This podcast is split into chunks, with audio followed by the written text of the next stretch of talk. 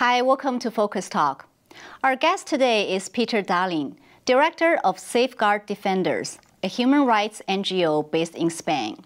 One of their missions is to hold the Chinese state television accountable for airing forced TV confessions.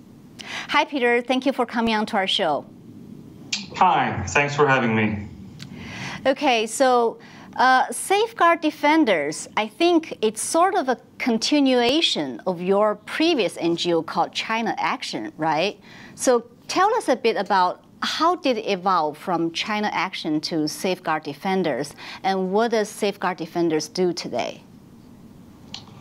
Well, uh, China Action dates back quite a long time ago, back to uh, 2008, actually, uh, and was an organization that focused primarily on providing direct support to grassroots human rights activists, lawyers, and independent media in China. Uh, so direct actions, training, support, and and of course legal support for those that that were persecuted. Mm-hmm. Uh, due to the crackdown that happened following the 709 crackdown that expanded against uh, independent media, but also NGOs, uh, and the fact that I myself and many of my colleagues were taken in and kept in uh, in uh, the RSDL system for secret imprisonment for a while, and later, of course, I was deported, meant that that work had to end. Uh, it simply wasn't safe enough to continue in carrying out that work. Too many of our colleagues had been taken in by police or the Ministry of State Security, and too many of our partners were affiliated with the 709 movement. Um, so we really had to find a way to continue this work but in a way that was safe for our past partners and friends back in China. Uh, and that really is how Safeguard Defenders came about after about a year of thinking of how to move this forward mm-hmm. uh, in terms of trying to assist those in China trying to create some basic rule of law, but also using the fact that we are now outside of China and trying to hold China or the Chinese Communist Party accountable to basic international norms and the rules in the countries where, for example, this, the, the TV stations operate. Uh, so it's a combination of the two, really. Yeah, the crackdown on the human rights lawyers in China that happened in 2015, right? So so the organization, the, the, old China Action, I guess, like you said, had to stop. So it was like what uh, in about 2017 you started this new organization. Well, in 2017, that's when we officially launched. Obviously, there were activities going on continuously from after early 2016 when we had to shut down uh, in laying the groundwork for, for this organization. Uh, but yes, in 2017 is when we officially launched and, and started our public work. Yeah, so let's talk about your one of your current focus, uh, holding the Chinese state televisions accountable for airing this forced TV confessions. Uh, so I think your challenge on the CGTN's overseas broadcast has been quite systematic. Um, can you give us an overall picture of what have you done so far and the progress that's been made? Uh, I can. Uh, we've done quite a lot, so it's it's not a easy thing to, to summarize. But really, uh, the work when it comes to these televised confessions uh, really has two parts. Uh, the one that many people talk about is, of course, holding CCTV4, the international Chinese language broadcaster, and CGTN, the English, French, Russian, and so forth broadcaster, mm-hmm. uh, accountable to the broadcasting laws that exist in the countries where they broadcast. Um, and we've seen a number of successes and a number of setbacks when it comes to that campaign. But uh, in general, it's been quite quite positive. Uh, but another part that many people don't know about or speak about is trying to have an impact on how these confessions play out domestically inside China. And we've seen considerable changes and successes when it comes to that, uh, which we're very happy about. Um, the reason for this is these confessions and sort of the systematic nature in how they are made and broadcast was not that widely known until around 2016. Um, and not long after that, Safeguard Defenders released the first and a very comprehensive report on the subject called Scripted and Staged. Uh, we interviewed a very long list of victims, primarily rights defenders in China, lawyers, NGO workers, journalists, uh, etc. Uh, and the, the English language version of this report got significant attention uh, pretty much across the world, and it really changed how international media reported on how these confessions are used when they're broadcast. But what isn't talked about is that the Chinese edition got considerable attention within the, the communities that were affected, and it really changed their way at looking at these confessions. Um, before all of this, often the victims themselves, after being released, would be, if not ostracized from their communities, they would have lost a lot of respect. People would wonder if they could trust them, and, it was hard for them to return to their work. Uh, and this report showing the reality behind how these people are forced into making these scripted confessions really changed all that. Um, the fact that most of the victims are not even aware that, that it's on TV, I think is something that surprised many people, but also the length that the police or the security ministry would go to to force people to make them. Uh, that it's not just torturing these people physically and psychologically, but in some cases going after their family members, detaining family members. In one case, the teenage son of one victim was taken to a police station and video filmed being beaten up by the police, which was then shown to the parent. And only then, after months of torture, did he agree to make this, this recording. So this kind of knowledge really changed the way that these confessions plays out in China within the communities that these victims represent. Uh, so that's been very nice to see that changing and that these people are not uh, looked at with the same stigma anymore. That these people, when they serve their sentence and they are released, they can come back into the rights community field and start working again. That's been incredibly positive. That's great to hear. And I think that the, the young person you mentioned was Wang Yu's son, right? I, lawyer Wang Yu. I have no comments on that particular uh, specific. Because we, we uh, uh, at our uh, media, we reported extensively, uh, extensively on this human rights situation. Um, so I remember uh, quite a lot of cases, um, you know, related to that. I've read your report. It's very detailed, over 100 pages. I read it like a couple years ago when it was just got published. It was very impressive. And I can imagine a lot of work went into that. Now, let me ask you this. A lot of people were victims of this, uh, uh you know, forced TV confession, but very few of them actually um, I would say, you know, uh, can do a lot of things about it. You're one of the very few who actually decide to stand up and fight back and has been really systematic, systematically doing it so far. Um, I imagine you, have gone through a lot of thinking, uh, you know, because this is not an easy thing to do. Well, that's true. I mean, obviously, being a victim of this uh, this type of well, the forced TV confession myself mm-hmm. allows me to understand it. I mean, not just on an intellectual level, but you know, emotionally as well. Uh, so obviously, that spurred me on. Uh, but yes, I mean, I am one of the few victims that are in the human rights community, and I'm outside of China. Uh, that gives me a lot of safety to operate with, and I can do a lot of things that most of these victims cannot. Uh, I mean, in one case, a lawyer, after he was released, just put on his uh, social media account that his confession uh, had been incorrect, that it's been forced. And within 24 hours, the police threatened to detain him all over again just for making that post.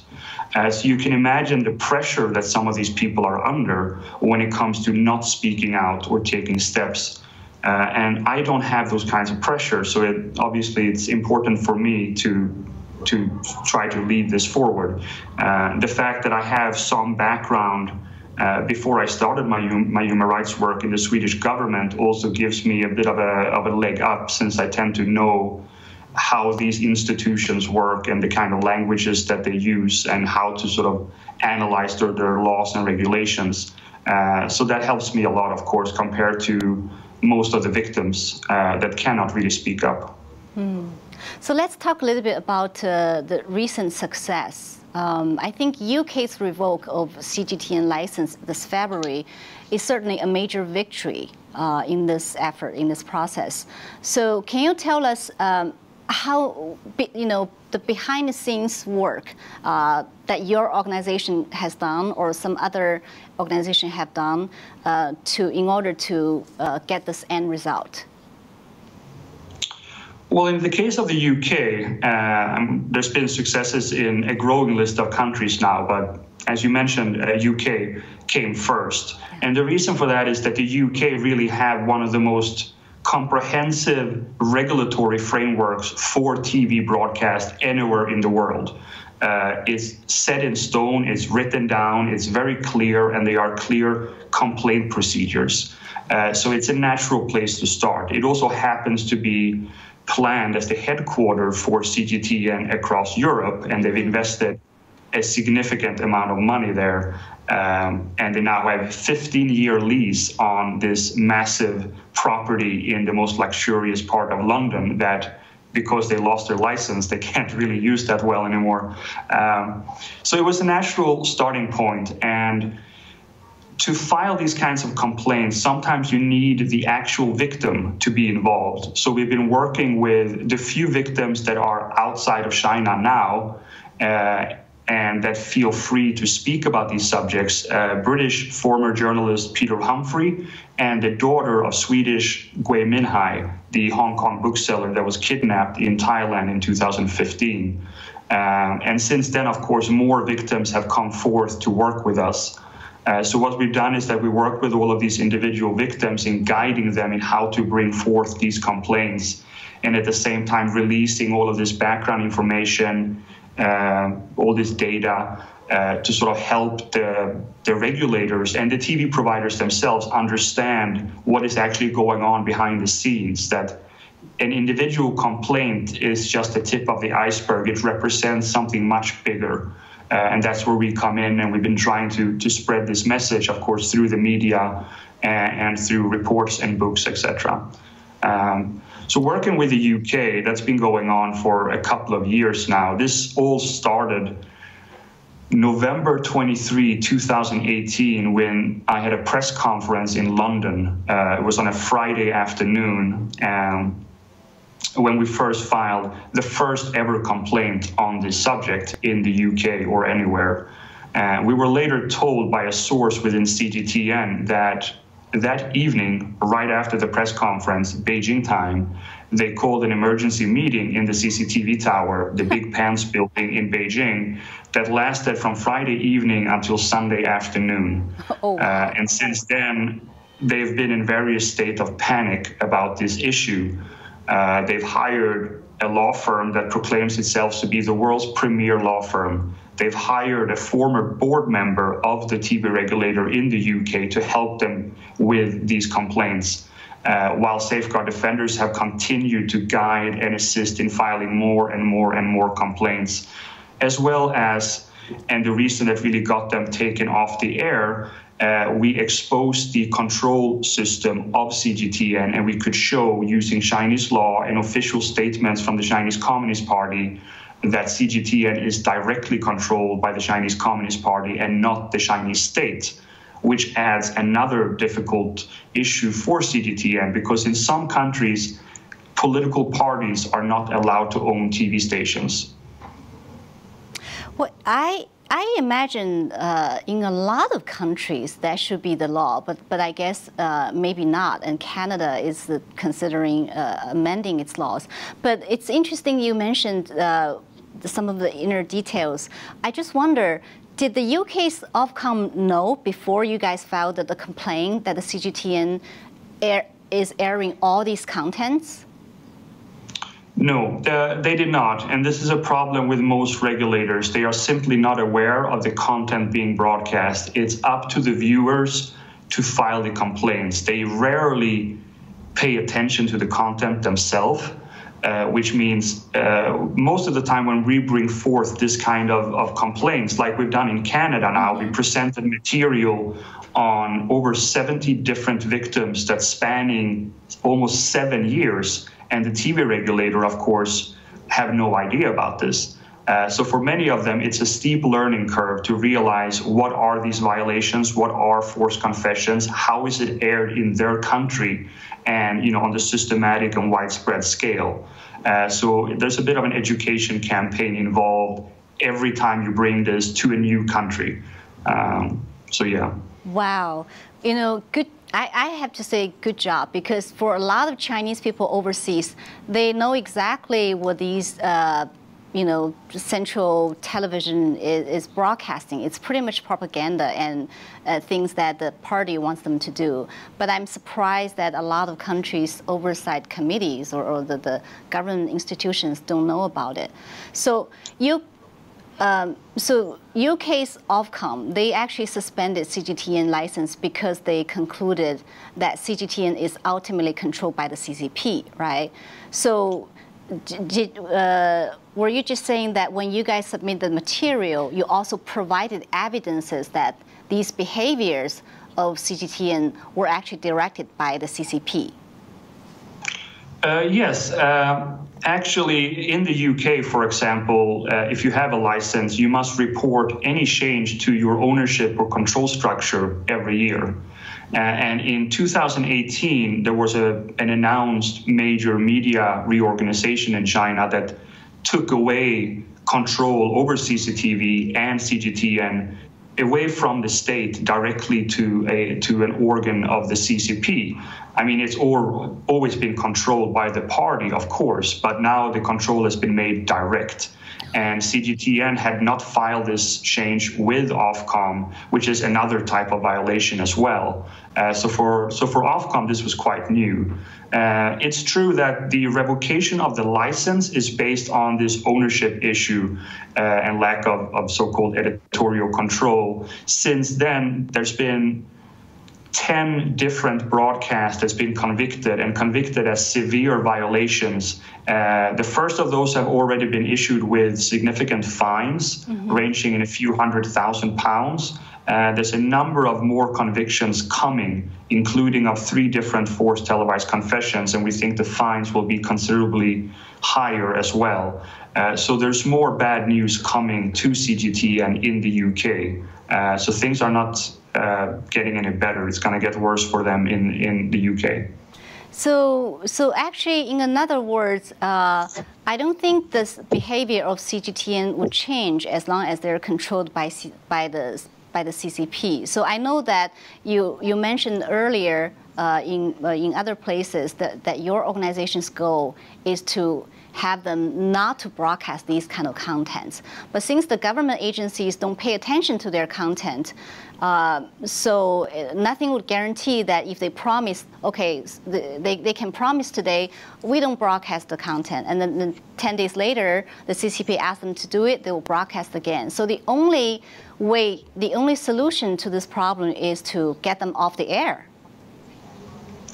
Well, I think the only solution right now is to strong to take strong measures against them to to make CGTN and CCTV4 and of course the relevant departments within the CCP realize that these regulators and countries are being serious. Mm-hmm. Uh, whether that's taking them off air permanently or not, that's entirely up to CGTN. Uh, this particular work that we are doing is about stopping this particular human rights violations uh, violation of forced televised confession because we believe it's so dangerous to civil society in China that it should not be allowed to go on.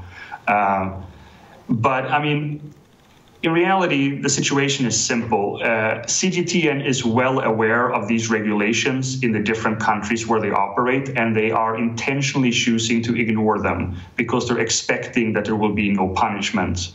Uh, because for a long time there has been no punishment, uh, and we need to change that dynamic, and we need to try to force to change the culture within the media management of CCTV, CCP for them to stop uh, ignoring this and changing their, their, their, behavior. And we believe that if we do take them off the air, or there are official warnings against them, or there are fines levied in many different jurisdictions, that we can force them to change. We do believe there is a way forward. Uh, but whether or not CG, CGTN accepts this and changes, uh, or continue the same path as before, and therefore you know, take themselves off the air, really, because mm-hmm. it's entirely their fault. Uh, it's hard to say at this point. Uh, we know that when a French German documentary film crew catched up with the head of CGTN English uh, and asked her point blank on video, Will you stop airing forced televised confessions? She just ran away. Uh, we know from CGTN's internal communication with Ofcom that they have, which went on for over a year, they have still not blatantly said, we will stop this practice. Um, so I do believe it's going to be hard for them to to make this change, but we're willing to give them a chance. Uh, as I said, we're hoping to stop this human rights violation. We are not after CGTN as such. Yeah, they're not the decision makers, so they can cannot answer the question. Uh, and then if that they, true. If 10 days later the CCP asks them to do it, they have to do it. So as you said, more countries are taking actions, uh, including Canada. Uh, we know that a few days ago, two Canada MPs uh, proposed uh, changes right to the Canadian broadcasting laws, and as a result, CGTN could be taken off air on Canadian broadcasting system. And uh, at the same time, your organization uh, released a press release about this thing. Uh, was, was, that a coordinated approach? Or are you take, uh, joining hands with them to do this in Canada? Well, it's not for me to speak for, for Canadian democratically elected uh, members of parliament, but what I can say is that we're actively providing information and support uh, including in Canada and including to, to, to, politicians who better wants to understand this issue. Mm. And we've been quite vocal in Canadian media for quite a long time about the the lack of action from the TV regulator in Canada. Uh, we know that both the government and the opposition are both now for reforming the TV regulatory framework. Uh, and yes, as you said, there are two amendments or proposals here. Uh, one deals specifically with these forced televised confessions and the broadcasting of human rights violations. And the other deals more with general propaganda from state owned TV channels from governments that are hostile to Canada. Um, I think overall what we're seeing in Canada is incredibly positive, uh, not because I think there will be a, a, quick resolution or change, but TV regulation and media information reg- uh, management is very old in many countries. In Canada, like in my own home country, Sweden, it dates back to a time when TV consisted of one or two TV channels, uh, and that was it. it. It wasn't made for, for our era of, of, of today. Uh, so a comprehensive change is needed, not just in Canada, but everywhere. Uh, but we're happy to see that this is coinciding with our campaign against CCTV and CGTN in Canada and we're still quite hopeful that the TV regulator will take action. Uh, and if not the TV regulator, then the TV provider, uh, which is called Rogers TV uh, in Canada.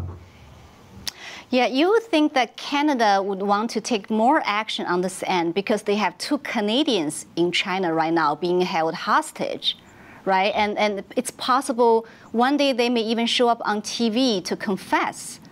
I mean, uh, how what, what, what's your well, comment on that? I told uh, a number of Canadian members of parliament this, and, and I continue to say it. Uh, the only reason that Michael Kovrig and Michael Spavor, the two Canadians held essentially hostage yeah. in China, the only reason they have not been on TV giving this kind of confession and attacking the Canadian government is because of the action in the UK by Ofcom. Uh, had they not started this process, I believe that both Canadians would have been used for these confessions because outside of attacking lawyers and journalists and civil society in China, these kind of confessions are also used with foreigners attacking foreign governments. They are essentially foreign policy tools. Uh, but for this to work, it must be broadcast on the international channels. And right now, they are very scared of having more actions taken against them. And I think this is the real reason they haven't dared to broadcast either of the Michaels yet. Uh, so, what this really means is that a regulatory organ can have an outsized power or influence uh, on this particular issue, which is why it's so important for the Canadian TV regulator to also take action.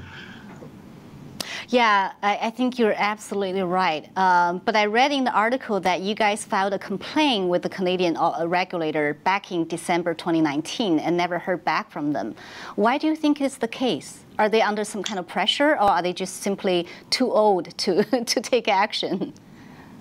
Well, we have actually heard back from them, but what they're giving us is uh, excuses basically. Uh, we have the official decision that allowed CCTV to be added and broadcast in Canada, and it actually specifies that they were approved on condition that they would no longer air abusive content. And if they do so again, they will be taken off the air. Uh, this is actually stated in the official decision that allowed them to be added in the first place and we have provided evidence spanning seven years of systematic violations. Uh, so we are quite surprised by the lack of action by the TV regulator. Uh, there's been a growing interest within Canadian media that's putting additional pressure on the TV re- uh, regulator. And more recently, over the last couple of months, there are also more and more politicians that are starting to sort of publicly wonder why CRTC has not been taking action. Uh, and this lack of action and the negative attention it has brought in Canadian media has probably helped speed up this process of proposing changes to the entire TV regulatory framework in Canada. Uh, so when it comes to the TV regulator, we've not seen a success there yet, but it has helped to sort of spur this bigger change. Uh, so we think that's still positive. Yeah, uh, social awareness. Well, I once interviewed someone who was former Hollywood executive, and he wrote a book called uh, "Feeding the Dragon." Uh, you know, he was referring to the Chinese Communist Party as the Red Dragon. So I think you're fighting with a powerful dragon. Uh, so in the process, there may be some different powerful forces that try to stop you. So I wonder if you can talk a little bit about that. I mean, have you been uh, meeting with any kind of resistance, obstacle, even threats along the way? Uh, actually, I've been surprised that they've been quite reserved in their action, at least publicly. Sure, CGTN has run a number of so called editorial pieces on Safeguard Defenders and against me, myself, mm-hmm. uh, and issued various statements, etc. uh, but the problem for CGTN and CCTV really is that they're under command to fulfill one of Xi Jinping's signature policies, and that is to expand Chinese soft power. And that means to expand the reach of these TV channels. Uh, and the more they push back when it comes to this issue against us, against TV regulators, the more they draw attention to this issue, which risks uh, negative consequences in other countries. Uh, so, for example, when one looks at what China actually did after the license was revoked in the UK, it was a very modest response. Uh, it was almost as if they were uh, uh, trying to avoid drawing attention to the issue because they know if they do, then other countries might start paying attention if they need to do something as well. So it's a very difficult position for CGTN to be in uh, in terms of how they respond to, to these measures because we've seen it in the UK, but what's not been reported as much is that just a few weeks ago, we got Norway to take uh, CGTN off the air. Uh, oh. Before that, we got uh, Sweden to take CCTV4 and CGTN off the air. Uh, a little bit over a month ago, the public broadcaster in Australia took both channels off the air following a complaint from us. Uh, and there's a number of other complaints in other jurisdictions, including France, which is now the basis for CGTN's broadcasting in the whole of Europe, which is now entertaining several complaints that has been filed by us. Um, so there's been quite a lot of action outside of just in the UK and, and Canada. And we also have a, a large uh, complaint being processed in the United States as well. Uh, so this is going on on many fronts. And I believe that, as I said, uh, CCTV and CGTN is afraid to draw too much attention to the issue because it could spur other countries to continue this, this development, to continue taking action. Um, so, yeah, it's not an easy situation for them to be in. Yeah, I think you put them in a very difficult situation. uh, and they don't have too much to retaliate on. They retaliate on BBC. Uh, but there's not too much foreign media that could run in China. So, well, they did. Uh, the Chinese TV regulator uh, very quickly, within 24 hours, uh, finished, launched, and finished an investigation apparently, and did indeed take BBC down. The problem, of course, is that the BBC was not available in China to begin with, outside of a few upscale hotel rooms. Uh, so there wasn't really much of a retaliation. Um, and that is, of course, one of the problems that yep. uh, there is no reciprocity here. Chinese media have free access in our markets, often without any regulation, but more or less no media of any kind is allowed in China. Uh, so when these actions are taken, there isn't really that much that the CCP can do in response besides, you know, huffing and puffing and being angry and, you know, speaking certain harsh words. Uh, this is more or less the only thing that they can do. Yeah, I think uh, the, the, the government uh, needs to realize that uh, it's already too off balance to start with, and they, they really should do something to the CCP's propaganda mouthpiece in their own countries.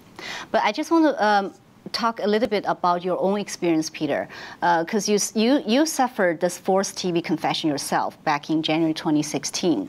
So that must have been a very traumatic experience. Uh, I mean, I, I, I couldn't imagine uh, experiencing that and then have to confess on TV. Uh, how did, but it seems like you came out of that uh, quite strong. So, how did that impact you? How did that change you? Well, I'm pretty stubborn to begin with. I don't like being told uh, what to do. Uh, it tends to backfire, and it certainly did in, in this point. Uh, but of course, it was a very valuable experience because I got to experience something that few outsiders get to do. I mean, most of the victims are lawyers or journalists or local rights defenders. And obviously, these are people that I've worked with extensively over many, many years. Mm-hmm.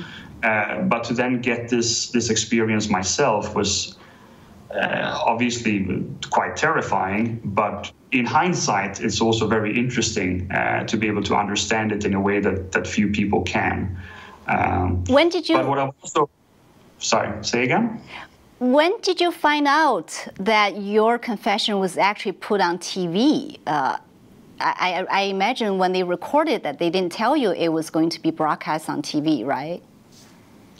No, like for almost all victims, not all, but almost all victims, they say that it's for internal use, often by the higher up in the police force or for, say, a judge. Um, and that was the same in my case. Uh, I was not aware that I've been on TV until a few days after I returned to Sweden, after basically sleeping for two days or so, um, I saw some messages and, and I realized that quite a lot had been written about this this confession on TV. Um, it, it, took a long time before I could actually watch it. I mean, I watched little parts of it and I read about it, but uh, it probably took three or four months at least until I could actually watch the whole thing. Um, so that was uh, a little bit of a shock. Hmm. So, how, how did you feel when, when you found it out, when you look at it? It's a little bit hard to say, actually. Uh, at the time, I think it was just a bit too overwhelming to really analyze it. Mm-hmm. Uh, I know that a lot of victims after they see it, after they've been released, and sometimes that can be, you know, many, many months or even years after, uh, they feel embarrassed because they have a reputation and they feel that this confession obviously will, will affect that reputation. I, I never really had that problem because my work in China was always based around the idea of being as quiet as possible. Uh, most people had no idea who I was, and that was intentional. Uh, so I didn't really have a reputation as such to to protect. So I didn't feel as much shame that I think many other people have done, at least initially before people started realizing the reality behind these confessions. Mm-hmm. Uh, so I think mostly it was just shock. Uh, and also sort of the silliness of it and the amateurish script that I was made to read uh, including, of course, the line, uh, I've hurt the feelings of the Chinese people. Uh, it really went to show that they, they have no idea of how to present this kind of information to an audience that isn't controlled by the CCP. Uh, and I am obviously that backfired spectacularly. Yeah, you know, for overseas Chinese or for a lot of Chinese who knows CCP's nature, when they hear that that sentence, you heard the feeling of the Chinese people. We're all laughing. Um, we're like, you're using our name again. You're holding Chinese people as hostage. It's CCP. Uh, you're not Chinese people. So did you? You just mentioned that it was a valuable experience for you. Um, in in in what way? Well, I think these confessions, this has been one, of course, the, the new developments since Xi Jinping came to power. Uh, another very important development has been the use of the RSDL system, residential mm-hmm. surveillance at a designated location. And this is one of the other key issues that we have been working on, we've been researching, and we've been advocating about. Um, and having experienced the system myself, again, it, it adds a certain layer of understanding uh, uh, that really helps you know guide the work forward uh, and also seeing how the system is expanding rapidly year by year from the data that we managed to secure uh, and how it is being used to target especially those within civil society or even more broadly anyone that sees perhaps a future for China that doesn't involve a one party uh, dictatorship mm-hmm. Uh, and also you know, going through extreme experiences can be rewarding after the fact. Uh, one of the things that I found the most interesting is was uh, I was actually put through a lie detector test towards the end of my stay in RSDL, uh, which is something I never thought I would experience in my life. Um, so just I know testing yourself, being held under such high pressure is after wow. it's completed and you know that you're safe, it feels quite rewarding. But of course, at the time, it's it's very intimidating for sure. Hmm, I guess um, you're partly qualified uh, for being a spy now. after going through the lie detector test. Just kidding. That is what they accused me of. So I guess they gave me the practice that I needed to actually become one. Yeah. Uh, so did, did you learn anything new about the CCP from that experience? Or you you were aware of that? Well, I, a lot of the things that I, I, I, could expect in terms of interrogation and methods, etc., is something that I've heard from many victims before, mm-hmm. colleagues, partners, friends. Uh, but obviously, hearing about it or reading about it is very different from experiencing it. Yeah. Uh, one thing that struck me was that the re education and reform aspect of it was much stronger than I would, ex- would expect. Uh, especially for me, I mean, after the initial three weeks, uh, the interrogators and investigators must have known that it's been decided that I would be deported. But I still had to go through this process of writing self criticism after self criticism and try to adjust it to make them believe that I really meant it, and then have these long so called educational talks with the interrogation leaders where I'm supposed to see the error of my way and and sort of praise the police and the CCP for guiding me to a new light. Uh, very George Orwell 1984 in trying to reform you. Uh, first break you down and then try to build you up in this new form. I mean, this is something I know happens. I know it's systematic in China, but that they even try to apply it in my case, which only lasted about a month after all, and as a foreigner, that really brought it to a whole new light, I thought. Yeah, CCP. Uh, uh, you know, from the very beginning of uh, their history, they've been trying to do that. When they were back in Yan'an, you know, the famous place where the, they started, uh, they went through that uh, internally to their own party members uh, to, to make sure they transform themselves to become like pure communists. So I, I just uh, lastly, I know I've been talking, taking up too much of your time. Uh, just lastly, that when you were working at the China Action, you work with a lot of uh, Chinese human rights lawyers, right? Like Wang Quanzhang, a famous lawyer. What was it like working with these people? Well, back when we started, uh, I mean, I met Wang Quanzhang back in 2007, I believe. Uh, at the same time, I met a number of other uh, so-called barefoot lawyers. Uh, they're not as famous as people like Wang Quanzhang or Li Heping or Wang Yu, but but who do a lot of work outside of the big cities. And it, for someone who had just recently moved to China, uh, it was probably the best introduction one could possibly get into, you know, the parts of, of society really trying to change the society for, for the better. It was so dynamic to meet so many incredible people. Uh, I mean, one of the first people I met was, for example, Dr. Uh, Li uh, Baiguang, who died not that long ago. Oh. Uh, and you know, to sit around drinking tea with groups of these people as a newly arrived foreigner, trying to understand, you know, the Chinese Communist Party, how the state and government works, uh, the rule of law. It was, uh, you know, it's just really inspiring. Uh, and starting a small NGO that has to operate underground, like I and Wang did, mm-hmm. Uh, you know, it's it's a lot of work and not always a lot of reward. Certainly not in, you know, being comfortable and having a nice life. Uh, so instead, your reward becomes that you get to meet such amazing people uh, and you know hear their stories uh, it's the kind of thing that you can't really learn in any other way. And I got lucky enough to be there at the right time, at the right place to, to be able to do all of this.